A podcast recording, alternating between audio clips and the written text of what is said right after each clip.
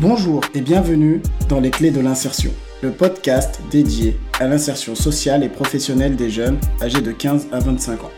Je m'appelle Ashmi et je suis éducateur spécialisé de formation.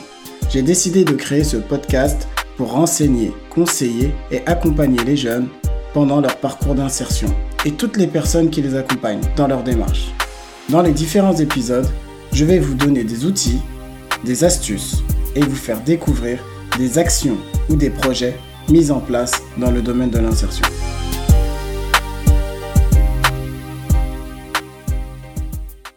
Aujourd'hui, j'ai pris la direction de Bagnolet, où je suis allé à la rencontre de Moussa qui euh, est membre de l'association Win-Win, comme vous pouvez vous en douter, euh, qui veut dire euh, gagnant-gagnant.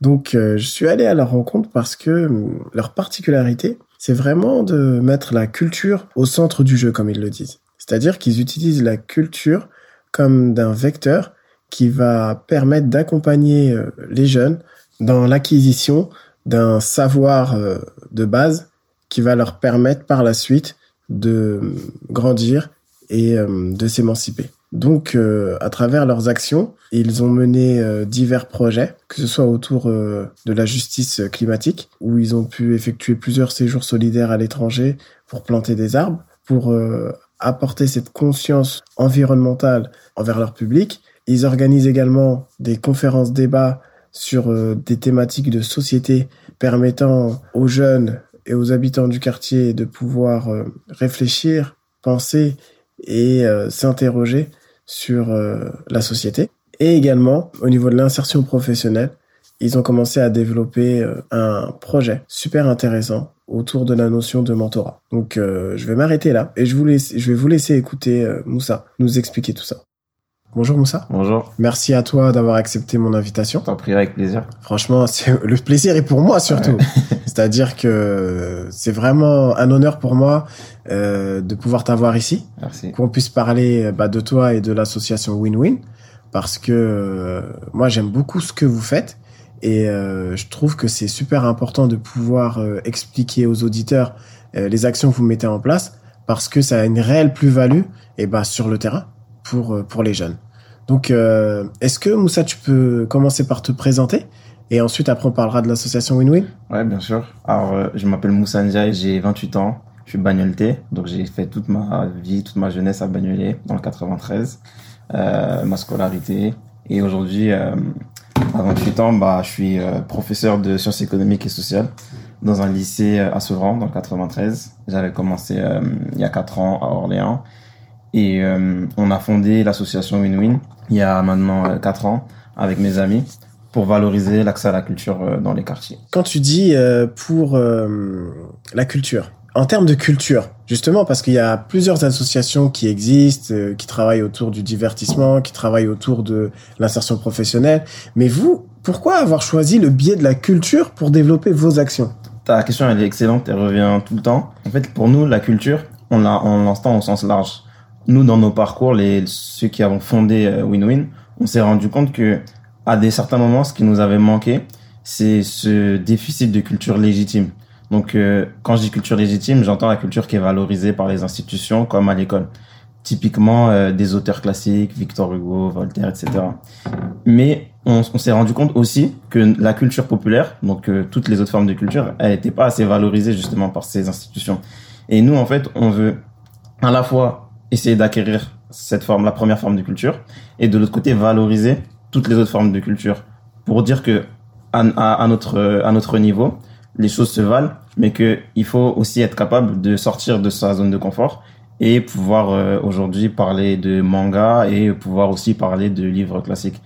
Pour nous, tout est bon à prendre dans la culture et euh, ça permet aussi de d'acquérir des nouvelles compétences, des nouveaux savoir-faire. Tu veux dire que lorsque justement on prend le temps de savoir entre guillemets qui on est. La culture, c'est un peu ça, savoir qui on est, euh, ce qui nous entoure, euh, les ressources auxquelles on peut avoir accès. À partir de là, ça permet de façonner euh, l'être que, que l'on est. Ça nous élève. Exactement. C'est bah, c'est exactement une question d'identité aussi, parce que on se rend compte que nous, les jeunes de quartier, très tôt, on nous met dans des cases et en fait, on a on, les intègre en fait ces cases à un moment donné, on les intériorise dans nos façons de penser parce que justement on reçoit euh, ces, messages, c'est c'est un peu de la violence symbolique avec euh, à l'école, euh, à la télévision, on voit des choses qui qui peuvent nous, nous déplaire. Et en fait, en grandissant, on se rend compte que nous ce qu'on a, on a on a une certaine force avec avec la culture qu'on a, mais on peut aussi acquérir toutes les autres formes de culture sans pour autant être obligé de changer sans pour autant être obligé de, de, changer de personnalité ou euh, ou que ce soit euh, une, un conflit de, intérieur de socialisation. D'accord, c'est se dire que la culture que j'ai de par mon histoire, de par mon vécu, ma famille, c'est pas une culture illégitime. Exactement. C'est une culture qui va me permettre, en plus de celle que j'ai que je suis en train d'acquérir à l'école, qui qui va m'élever. Exactement, c'est exactement ça. Et pour euh, prendre un exemple, euh, nous à WinWin, on est fan de manga. Donne un exemple, on est fan de One Piece. Hein. Ah, moi, j'ai regardé le bah. dernier épisode. J'ai arrêté les scans là parce que. Scans bah, moi, c'est l'inverse. Voilà, Kaido, j'en suis au niveau, au niveau okay, voilà. et du coup, on est super fan de manga. Maintenant, nous, euh, je sais pas si à l'école, tu vas pas faire une dissertation et euh, citer euh, Ishiro Oda ou citer Kishimoto. On est d'accord? Ouais, je suis d'accord. Pour autant, moi, à titre personnel, les mangas, ça m'a appris euh, tellement de choses ça m'a appris des choses sur le Japon alors que j'ai jamais été. Ça m'a appris des choses sur la mythologie chinoise, sur la mythologie japonaise, etc. Donc au final, c'est des ressources que tu peux en fait utiliser. C'est des choses qui vont t'apprendre, qui, va, qui vont t'apprendre plein de plein de compétences, etc. Et du coup, tout ça, il faut le garder. Il faut essayer de le rendre positif, mais aussi il faut essayer d'acquérir d'autres d'autres choses et ne pas faire se fermer l'esprit. Et nous, notre but à ONU à travers nos actions, c'est vraiment ça, de se dire on est légitime, pour parler de manga, on est légitime pour parler de littérature, pour parler de peinture. Et euh, on n'a pas à se mettre nous-mêmes dans des cases, en fait. Non, bien sûr qu'on est légitime. La culture, elle appartient à tous, non? Elle appartient à tous. C'est pour ça. que hum, quand tu dis win-win, gagnant-gagnant, ça vient d'où ce, ce, ce, terme? Ah, Pourquoi win-win? Ah, j'ai besoin de savoir c'est quoi l'histoire. Il n'y a pas que moi. C'est un peu marrant. En fait, on est, euh, on est en réunion et c'est au tout début. On se dit, voilà, on commence à mettre les objectifs, la culture, on commence à se dire, voilà, les actions, on va faire ci, on va faire ça. On se dit, mais il nous faut un nom. À la base, l'association, elle s'appelait Les Couturiers, parce qu'on était au quartier des coutures. Mais les ah, couturiers, c'est ringard. Et en plus, les gens, ils vont, ils vont penser qu'on fait de la couture. Ouais. Donc, pas, non pas que j'aime pas la couture, la couture, mais c'est pas, c'est pas l'objet. Donc, euh, on se dit, pendant, pendant la réunion, on se disait, ouais, voilà, il faut qu'on soit gagnant. Toutes nos actions, il faut qu'elles soient gagnantes, gagnantes. C'est-à-dire, même si on réussit pas, au moins on a essayé. C'est gagnant-gagnant. Après, on, on s'est dit, mais on peut pas appeler ça gagnant-gagnant ça sonne à l'oreille, ça sonne pas trop, pas top. Donc on a pris un, bon, on a fait de l'anglicisme, mais on a dit euh, win-win. Win-win et depuis c'est resté quoi, depuis 4 ans.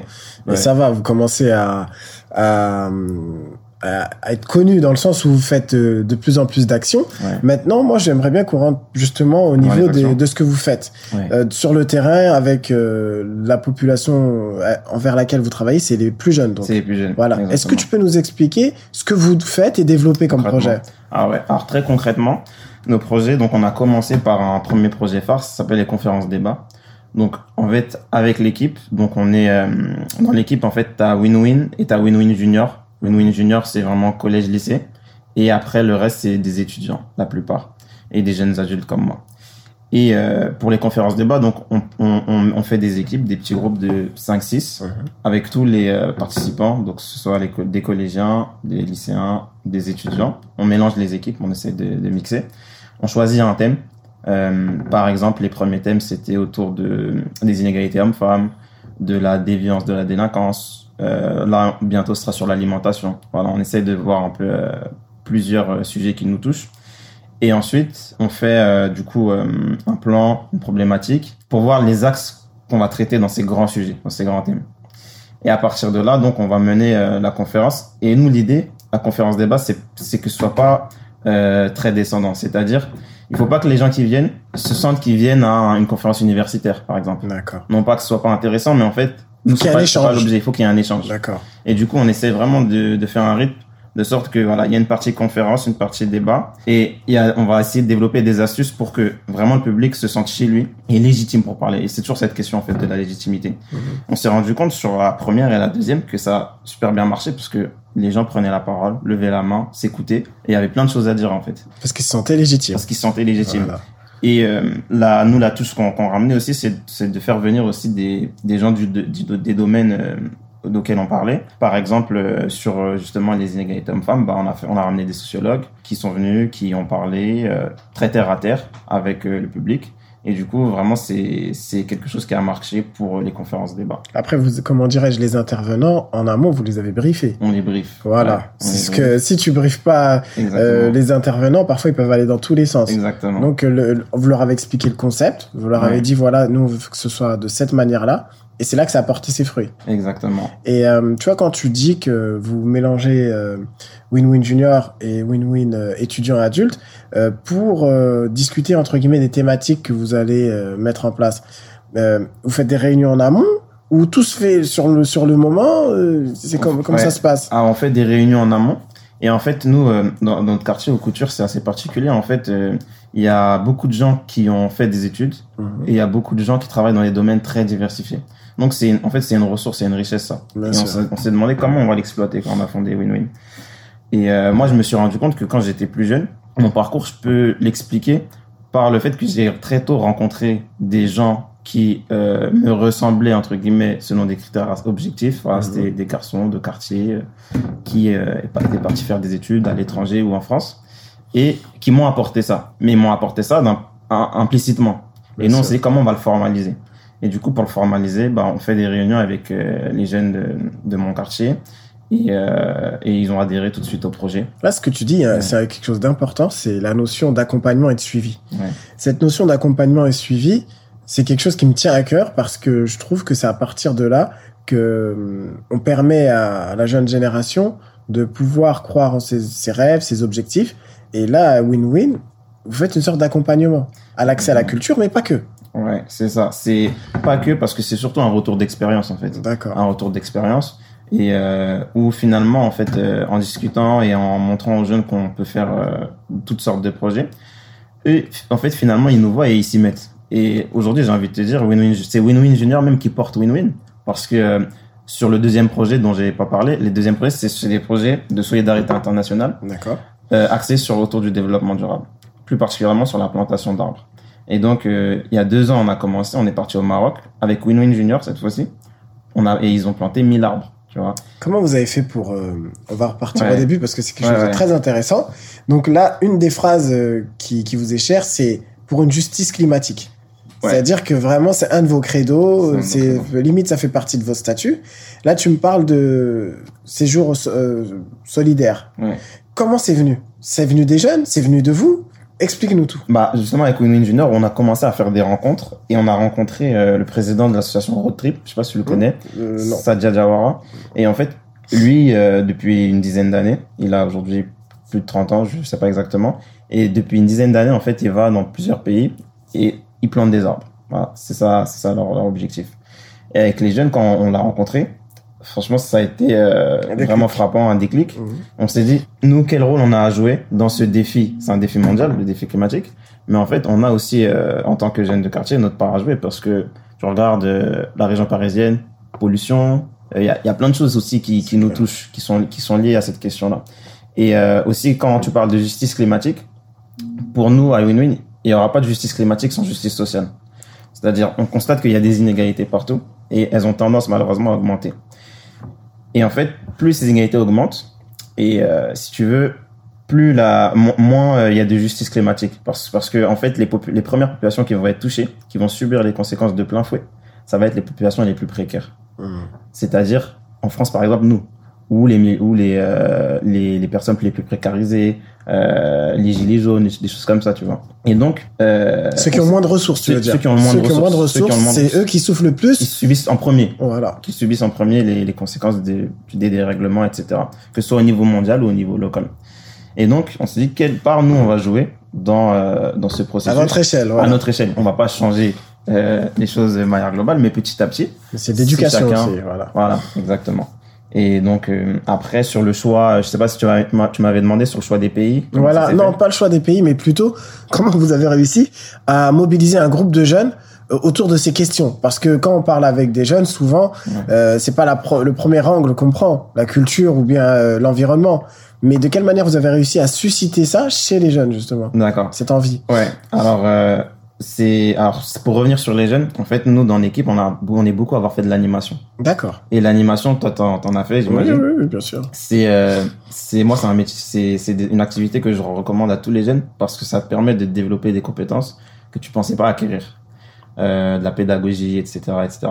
Et donc euh, ces jeunes-là, en fait, ça fait très longtemps qu'on les connaît, ceux qui sont à Junior. Aujourd'hui, ils sont ados ou, ou lycéens ou étudiants. Et euh, dès la fondation, en fait, on a on a voulu les inscrire euh, dans l'identité de WinWin. On a demandé, vous, ça va être quoi C'est quoi vos thèmes de prédilection aujourd'hui ou les thèmes de société auxquels vous voulez participer? Et euh, spontanément, il y a plusieurs choses qui sont arrivées et il y a eu cette question-là du euh, développement durable, de euh, de mettre son empreinte sur euh, ce processus-là. Et c'est venu en fait euh, d'une synergie des plutôt des jeunes, pour, D'accord. pour le dire clairement, qui euh, qui ont dit voilà, il faut que on fasse les Faut qu'on bouge. Faut qu'on bouge. Non, franchement, là, c'est super parce que souvent, on a, comme tu disais, euh, souvent, c'est C'est descendant. descendant souvent. Souvent, allez, on va faire ça parce qu'il faut le faire. Exactement. Mais vous avez réussi à mettre en place un processus qui permet aux jeunes de prendre à bras le corps leur projet parce que ça vient d'eux. Ça, ça, il les suscite, ouais. Il les suscite parce que vous avez créé des temps, j'imagine, Ouais. euh, de réunions, des Ouais. temps de travail. Vous avez des locaux, vous avez. euh, Alors, on, on travaille avec euh, le centre de quartier des coutures D'accord. qui nous prête ses lo- ses- son local euh, dès qu'on en a besoin. Ouais. Et euh, on va normalement avoir un local très prochainement aussi dans le quartier des coutures. Mmh. Donc euh, voilà. Ah bah c'est super. Comme Ouais. ça, ça permet justement de, de vous implanter encore plus. Et au niveau de la fréquentation de l'association Win-Win, c'est c'est à peu près. Vous, vous suivez combien de gamins? Alors sur alors sur l'équipe, sur l'équipe on est euh, une euh, trentaine. Une trentaine? Ouais, on est une trentaine sur Ah, c'est l'équipe. énorme. Trentaine de bénévoles. 15 de, de enfin après la moitié de Winning Junior et l'autre moitié euh, des plus grands. Et les gens ils décrochent pas. Il y a les gens ils sont Les là. gens ils décrochent. Pour l'instant non. Ah c'est super. Pour l'instant, non. euh, Parce que les projets, en fait, ils portent leurs fruits et quand tu vois l'effet de ce que tu as fait, c'est-à-dire tu vois pendant toute l'année, tu as fait des réunions euh, le dimanche, etc. Et tu vois qu'au final, tu as réussi à partir au Sénégal, à planter 1000 arbres. Tu as réussi à faire euh, une dizaine de conférences débats. Les gens reviennent, les gens t'envoient des messages, c'est quand la prochaine? Tu te dis, en fait, ça La dynamique quoi. Tu vois? Tu vois les fruits, donc quand tu vois les fruits, bah, tu continues de planter. Ah non ça c'est top. Ouais. Surtout que euh, on arrive dans une époque où, euh, je dirais, le bénévolat, le don de soi, je trouve qu'il a de plus en plus de, de sens. Là où on est dans le numérique, là où les, euh, les, la- les sociétés deviennent de plus en plus individuelles, le fait de créer euh, des temps où on se réunit, où on travaille de manière collective et qu'on réfléchit à de quelle manière on va essayer d'avoir un impact sur le monde, bah ça c'est c'est pas c'est pas partout. Et tu disais vous êtes parti au Maroc, vous êtes parti au Sénégal, vous avez fait quoi d'autre? Alors, on, on vise, on cherche à aller à Madagascar pour la troisième année. Et après ça, en fait, on s'est dit, on va pas essayer de faire beaucoup de pays. On va essayer de continuer de construire dans les mêmes pays, D'accord. pouvoir faire euh, quelque chose qui a un impact sur le long terme. Tu vois, on sûr. essaie d'avoir une vision de long Un terme en disant, on va suivre, on va voir ce qu'on a planté, comment ça va prendre, comment on continue avec les populations locales. Et, un, et quelque chose que j'ai pas ajouté aussi, ce qui nous tient à cœur, c'est que quand on va à l'étranger, on vient pas, on s'impose pas. En fait, les populations locales, c'est elles qui, nous, qui sont, qui connaissent leur terrain, Mhm. qui savent euh, par exemple euh, ce qui pousse euh, là où ils sont, ce dont ils ont le plus besoin. Et nous, en fait, on vient Un apprendre d'eux, Un peu d'accord. apprendre d'eux, parce qu'ici, bah, on, a- on arrive à avoir des moyens matériels que là-bas ils sûr. ont pas, donc on apporte cette euh, plus-value. Mais euh, tout se fait. C'est pour ça que le mot solidaire, en fait, il, il est important pour nous. On, on essaie de pas parler, par exemple, d'humanitaire, même si j'ai rien contre l'humanitaire, mais en fait, nous, c'est plus dans une démarche où c'est vraiment de la solidarité. Qu'est-ce que eux ils nous apportent, ouais. ils nous apportent Qu'est-ce que nous on peut apporter en termes de C'est vraiment un partage d'expérience un quoi. partage Vous venez avec votre vision, avec vos envies. Eux ils ont des envies, ils ont une vision et euh, vous n'êtes pas des colons. C'est exactement. Vous n'êtes pas des colons. C'est ça. Vous n'êtes pas. euh, je viens avec mes mille. On est euh, pas sauvé. euh, Pousse-toi, je vais mettre mon arbre. Non, voilà. Non, c'est, c'est, comment ça s'appelle? C'est faire en sorte que, ah, c'est, le mot qui, qui, qui m'échappe. Je dis pas, c'est pas de la biodiversité, mais c'est, euh, Un faire en sorte que, écosystème, Ouais. voilà. Que les arbres que vous plantez, eh ben, ils soient plantés au bon endroit, quoi. Exactement. En fonction du, du, du besoin. Et, euh, là, je voulais faire un biais euh, sur euh, l'insertion professionnelle. Oui. C'est-à-dire que bah, tu habites à Bagnolet, on est dans, en Seine-Saint-Denis, euh, là où il y a un taux de chômage euh, chez les jeunes qui est énorme. Euh. J'imagine que dans le quartier des couturiers, ça doit être pareil. Euh, et c'est, ça doit être des choses qui doivent doivent traverser votre association. Euh, de quelle manière justement vous accompagnez euh, ces jeunes-là qui, qui veulent entamer des études supérieures ou des jeunes qui qui savent pas ce qu'ils veulent faire dans, dans le champ de l'insertion professionnelle? Ta question est tombe à pic parce que en fait c'est le troisième volet de avec les deux premiers euh, projets, c'est le troisième volet qu'on essaie de développer cette année. On n'a pas pu le faire parce que bah, pour des raisons de moyens humains. Et aujourd'hui on s'est dit en- encore là qu'est-ce qu'on peut apporter? Et on, on a parlé du mentorat en fait. Et nous en fait le mentorat la façon dont on le voit c'est que il y a le mentorat purement scolaire mais ça, en fait, on peut pas se substituer complètement à l'école. Donc, il y, aura le rôle de l'école et nous, on va essayer d'accompagner en fonction de nos compétences. Par exemple, moi, je suis prof d'SES. Je peux euh, ponctuellement donner des cours d'SES, mais euh, je vais pas me substituer à l'école. Donc, nous, notre plus-value, en fait, elle va être dans le fait d'apporter toutes les toutes les compétences et savoir-faire qui sortent du cadre du cadre scolaire, mais qui vont être importantes dans le cadre scolaire. Pour donner un exemple très concret, euh, l'art oratoire. L'art oratoire, c'est quelque chose qui, euh, lorsque tu arrives à comprendre ce que c'est, l'éloquence, etc., tu vas en fait t'en servir à l'école, au travail, dans la vie de tous les jours. Et c'est des compétences qui vont euh, faire la différence lors, euh, par exemple, d'un entretien ou de, de choses euh, comme ça dans le milieu professionnel. Donc, euh, on, a, on va essayer en fait d'avoir du coup des mentors et des mentorés. On va essayer d'avoir dès le collège pour pouvoir les accompagner sur des temps hors scolaires, mais sur des compétences qui vont être reliées au scolaire. Je sais pas si c'était Si, clair. si, c'est très clair. En fait, c'est des compétences transversales. transversal. C'est-à-dire que l'art oratoire, il traverse tous tous ces domaines-là. Tu, tu sais parler. Demain, un entretien d'embauche, tu seras en capacité de, de parler de toi de manière convenable, de pouvoir développer à l'oral les projets que tu as pu mettre en place. Et même euh, l'art oratoire, euh, maintenant, Ouais. ça, ça peut te mener loin. Exactement. Et pour, euh, pour, pour revenir à ça, euh, là, c'est la question, c'est des partenariats. On va pas forcément les faire nous-mêmes, ces choses-là, mais on va accompagner les jeunes. Par exemple, il y a une association qui s'appelle Graines d'orateurs. Je sais pas si tu les connais. Euh, Non, je connais pas. Et euh, qui fait ça très bien. C'est leur domaine d'expertise et, et on va, et ils font des formations le samedi. Bah, donc nous, on va avec les mentors, on va essayer de venir avec les jeunes, de leur montrer, voilà, d'autres personnes, d'autres quartiers qui font ces formations d'art oratoire. Ça va être aussi des sorties culturelles. Euh, peut-être, je sais pas, aller au cinéma, voir des films qu'on n'a pas l'habitude de voir, essayer de développer l'esprit critique sur euh, ce genre de, de support, des documentaires, etc., etc. D'accord. Ça, c'est au niveau euh, acquisition de compétences. Et maintenant, du côté euh, plutôt euh, travailler avec des partenaires. C'est-à-dire que, voilà, sur, sur votre territoire, il y a par exemple des missions locales. Euh, je sais que dans le 93, il y a aussi il y a une école de la deuxième chance. Il y a Mm. plein d'associations aussi qui travaillent dans ce domaine-là. Est-ce que vous, vous avez aussi parfois ce- cet esprit de travailler avec euh, ces, ces structures? Ces structures-là.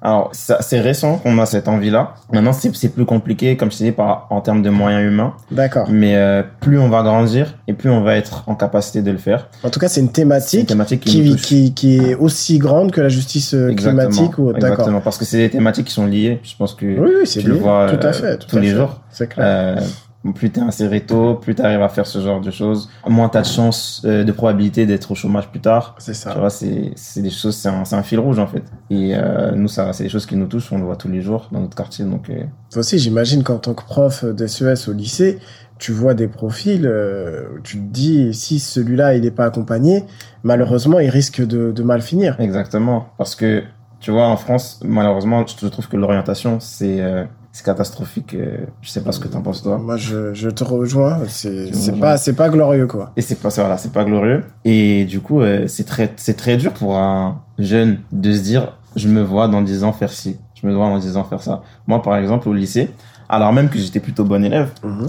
j'avais pas forcément de problème à l'école, je savais pas du tout ce que je voulais faire. Et du coup, euh, il faut, il faut absolument que nous aujourd'hui, qui, qui avons plus, un peu plus d'expérience, on fasse ce travail de d'essayer d'orienter en fonction de nos compétences les plus jeunes pour que les difficultés que nous on a on a eu, Mhm. ils en aient le moins possible. C'est ça. Et c'est ce que tu fais là, par Et exemple. moi, ce que je, je relève, euh, quelque chose que tu as dit tout à l'heure qui est important, c'est le terme de mentorat. C'est-à-dire que le terme de mentorat, c'est vraiment s'implanter sur la durée. Le gamin, on va travailler avec lui depuis le collège. Moi, je me souviens de mon orientation à moi en troisième. Je voulais aller en bac pro ES, je me Mm. souviens. Non, pardon, bac pro, je suis fou. En bac ES. Yes. Ouais. Voilà, à l'époque. Et j'avais un prof d'histoire. Ah, il était têtu. hein. Il a pas. dit à mon père, il m'a dit à moi, Hachmi, il faut que tu fasses un bac pro électrotechnique. Parce que en France, on recrute beaucoup d'électriciens. Je me dis, moi, je vais pas faire ça. Il m'a dit, non, tu y vas. j'ai. J'ai été, malheureusement. J'ai eu mon bac pro électrotechnique. Mais j'ai dévié. Et ensuite, après, j'ai repris euh, le chemin que je voulais. Mais c'est pour dire que aussi, peut-être que les professeurs, toi qui en es un, Mm. ou les gens qui travaillent dans, dans les domaines de l'éducation, parfois, peut-être qu'ils sont pas forcément formés. Exactement. Tout simplement. Déjà, ça. ils ont énormément de choses à faire. Et en plus, on te demande d'accompagner des jeunes dans, dans, dans leur orientation. C'est Bien sûr, c'est ça. Et moi, par exemple, l'an dernier, j'étais professeur principal pour Mhm. parler un peu de mon travail. Ouais. Il y a Parcoursup, du coup, c'est la plateforme euh, qui, euh, qui est censée euh, orienter euh, les, les jeunes dans leur parcours sud dans le supérieur. Et en fait, nous, les profs, on n'a pas vraiment reçu de formation euh, à ces plateformes, etc. Donc moi, j'ai appris sur le tas, en fait. Mes élèves venaient me voir et j'étais un peu... euh, C'est-à-dire que le ministère, ils vous ont, le ministère, ils vous ont dit, bon, vous allez utiliser Parcoursup cette année. Grosso modo, ça s'est fait très vite. Ah, Grosso modo, ça s'est fait très vite en, en un an et, et on n'a pas eu le temps en fait de, de prendre D'expérimenter, de d'expérimenter, comprendre. etc. Donc euh, voilà, il y a plein de choses euh, qui n'ont pas fonctionné malheureusement et c'est triste. Maintenant, nous, on essaie de faire notre part à côté, Bien mais sûr. euh, et c'est pas pour jeter la pierre aux profs. Hein, les, les profs, ils essaient le, Ouais, c'est ça. ils essayent de faire ce qu'ils peuvent, mais malheureusement, on n'a pas. Parce que moi, ce qui me, comment dirais-je, au niveau de l'insertion professionnelle, c'est pas le manque de structure. Parce que il y en a des Ah. structures. C'est pas le manque d'argent. L'argent, il est là. Regarde, Jean, Castex, il a dit quoi, là, en, en juin, en juillet? Ils mettent sur la table 6,5 milliards Milliards. d'euros Mm. sur l'insertion professionnelle. Mm. C'est pas un problème d'argent. Mm. Moi, je pense que c'est un problème de méthode De méthode. et de synergie. Ouais, ouais. C'est-à-dire que on est dans un pays où le millefeuille administratif, il est très présent. T'as des étages et des étages et des étages. L'argent, il est là. Les- comme je t'ai dit encore une fois, les structures sont là. Mais le problème, c'est ce travail en collaboration. De quelle manière on va réussir à développer des actions ou des dispositifs ou même des projets concrets Il y en a qui réussissent à le faire. Il y a des actions là au Havre. euh, Là, il y a une action qui a été mise en place où tu vois, il y a une association qui accompagne des jeunes qui sont même pas décrocheurs, qui ont décroché tout court. Ouais. Il y a un suivi individuel qui est mis en place. Il y a des moyens qui sont mis en place pour euh, l'accompagner au quotidien, pour que le jeune il puisse raccrocher et entrer dans le monde du travail par le biais d'une formation ou autre. C'est des actions. Mais le problème, c'est cette multiplicité d'actions fait que parfois on se perd.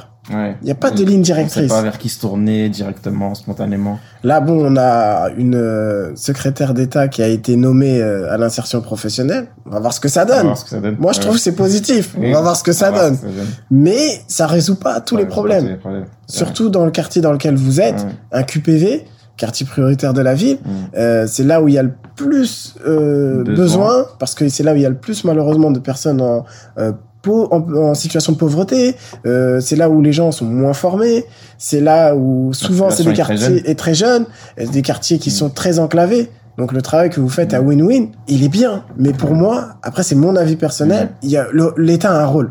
Oui, il faut systématiser ce, ce genre de choses. Voilà, l'État, l'État, il a un rôle. Mm. C'est-à-dire que vous maintenant, au niveau financier, l'État, il vous accompagne? Alors, nous, on essaye de... Dans les premières années, on était beaucoup sur de l'autofinancement, D'accord. pour commencer. Par exemple, nos, nos projets de solidarité internationale, ce qui nous coûtait le plus cher, euh, était à 70% autofinancé. C'est-à-dire, euh, on, je pourrais montrer, montrer les images quand tu feras l'article, mais euh, pendant euh, 3-4 mois avant d'aller au Sénégal, tous les samedis, les jeunes vendaient du tiède. Et j'insiste Ah ouais. pour dire que c'est les jeunes, parce que moi j'y étais, mais je faisais pas grand chose. C'est vraiment eux. Ils demandaient à leur Ouais. maman de cuisiner. On payait une maman, Ah, vous payez une maman, voilà. elle faisait le job. On euh, dispatchait et on distribuait. Ah, C'est énorme. Et euh, ça, ça a permis de récolter des fonds. On a fait un système de parrainage où euh, chaque jeune avait 10 parrains qui s'engageaient chaque mois à donner euh, une certaine somme. Et au petit à petit, ça monte, ça monte. On arrive au budget 30 000 euros, on part. C'est énorme. Tu vois. 30 000 euros. Vous avez réussi à, ré- à récolter 30 000 Ouais, euros. c'est à 70% autofinancé. Et après les 30%. Et après, le reste, on a répondu à des appels à projets. Donc, Ah, quand euh, même. il y a le Voilà. département à Seine-Saint-Denis, dans le cadre d'appel Agir. Je sais D'accord. pas si tu connais cet appel à projet. Donc, ça, chaque année, euh, c'est un appel à projet. Donc, ils soutiennent et ils nous ont bien soutenus. Ils nous ont reçus dans nos locaux, dans leurs locaux. Ils étaient très réceptifs à, à Tant nos mieux. démarches. Voilà, tu vois, ça, c'est du concret. oui. Comme tu dis, euh, les financements, ils y sont. Chaque année, il y a des appels à L'argent, il est là. Et je rajouterais tout à l'heure à ce que tu as, dit, ça m'a plu quand tu as dit, donc voilà, il y a, y, a des, y a des synergies. Moi, je rajouterais aussi, il y a besoin d'informations. Parce que j'ai euh, une amie qui me disait, le, une, des une des meilleures ressources à, que tu peux donner à quelqu'un, c'est l'information. Mhm. Et malheureusement, nous, en fait, euh, dans les quartiers, on n'a pas forcément ces informations qui sont souvent implicites, en fait. C'est-à-dire, euh, moi, le, la notion d'appel à projet, euh, avant d'être dans l'associatif, je savais pas ce que c'était D'accord. tu vois. Alors que chaque année, il y a des choses qui tombent et euh, c'est fait pour ça en fait. Et dans chaque département. Et dans chaque département. Chaque département. Donc il faut les demander. Mais si tu sais pas, tu peux même pas rentrer dans le jeu en fait. La Tu date, il y a des dates, il y a, y a des et, et souvent en plus quand tu, tu tu réponds à des appels à projets, t'as des sur- bonnes surprises des bonnes surprises. parce que c'est des gens compétents Ils quand même derrière. Ils sont réceptifs. Tu, comme tu as dit, Mm. ils vous ont reçu. Mm. Euh, ok, win-win. Non, ils ont pas dit ah c'est encore une, dit. une une une association dans, dans un quartier. Non, ils ont pris le temps. Donc c'est vraiment créer euh, quelque chose qui permet de comme une banque de ressources Voilà. pour accompagner ces jeunes associations, ces, ces personnes qui souhaitent développer des actions. Et à partir de là, euh, je trouve que au niveau en tout cas de l'insertion professionnelle, ça peut apporter qu'un plus. Parce que là, la- la- notre jeunesse, surtout avec le Covid, Mm. Là on arrive dans des proportions. Exactement. Là, avec, avec, ce genre de crise, on voit vraiment euh, euh, explicitement tous les problèmes auxquels on fait face. Ah, c'est clair. Ouais. Et d'ailleurs, euh, à Bagnolet, il y a bah, l'AJDB, Mhm. l'association que tu as aussi rencontrée, Ouais, ouais. qui bouge aussi énormément. Et pendant justement le Covid, donc le, le président il nous a appelé, il nous a dit voilà par rapport au, au à la à l'école à distance, Mhm. parce que vous avez des jeunes qui n'ont pas d'ordinateur, etc. Et ils se sont dé- débrouillés pour euh, auprès de auprès d'entreprises pour dégoter des, Des des, ordi- ordinateurs. Bah, tu vois, Et ils ont pu euh, donner une vingtaine d'ordinateurs, tu vois. il y a vraiment deux aspects. Franchement, c'est super le travail associatif qui est mené dans les quartiers. C'est-à-dire, c'est des gens qui sont bénévoles, qui donnent de leur temps. Ok, pour euh, faire en sorte que la vie soit meilleure en fait pour pour les gens. Mais maintenant, l'État, je tape pas sur l'État parce que l'État, il fait des Mhm. bonnes choses. Mais est-ce que c'est normal que ce soit des associations qui fassent ça? Je sais pas comment t'expliquer. Je vois exactement. C'est ce que tu veux dire. c'est c'est paradoxal. Voilà. C'est paradoxal. paradoxal. C'est paradoxal. Et pour moi, non, c'est pas normal. C'est pour répondre très, très concrètement à ta question. C'est pas normal parce que euh, l'État ne peut, ne, ne peut pas tout faire, mais l'État a une grande part de responsabilité dans, les, dans la dynamique des inégalités. On a un pays où, euh, depuis 30 ans, les inégalités augmentent. Mhm. Alors qu'on a un pays riche. Très riche. On a un pays où le PIB c'est plus de 2 milliards. Donc on peut pas dire qu'il n'y a pas d'argent. Quand moi quand j'entends des fois les débats politiques, on dit non il n'y a pas d'argent, budgets de etc. Mais euh, en fait il y a de l'argent. Il y a de Et tout est question de priorité, de Volonté. de volonté De politique volonté. et d'orientation politique aussi. On n'a pas les mêmes idées politiques que d'autres personnes qui n'ont pas les mêmes objectifs en fait. Donc euh, il y, a, il y a aussi tout ce, ce problème qui est systémique en fait. C'est exactement, c'est un problème systémique, mais ce qui est positif, c'est qu'il y a des choses à faire. Il y a des choses à faire. Il y a des choses à faire et euh, encore une fois, euh, heureusement que le tissu associatif existe parce que, comment dirais-je, c'est quand même un rempart c'est un rempart. exactement. contre. Il y a des inégalités, mais le travail associatif est un rempart, je dirais, vers la précarité sociale, culturelle et financière. Économique. Voilà. C'est-à-dire que demain, il y a plus ces associations. d'associations, mais ça va être Euh, c'est, je, j'ose même pas imaginer. non plus. Voilà. Donc je te remercie Moussa d'être venu Merci à toi. de, discussion. C'était Ouais. super intéressant. Donc euh, pour nos auditeurs, j'espère aussi que ça vous a plu. Euh, N'hésitez pas à mettre des commentaires et à liker l'épisode si eh ben vous voulez me soutenir dans ma démarche. Et je vous dis à très bientôt pour un nouvel épisode. Allez, Allez. ciao.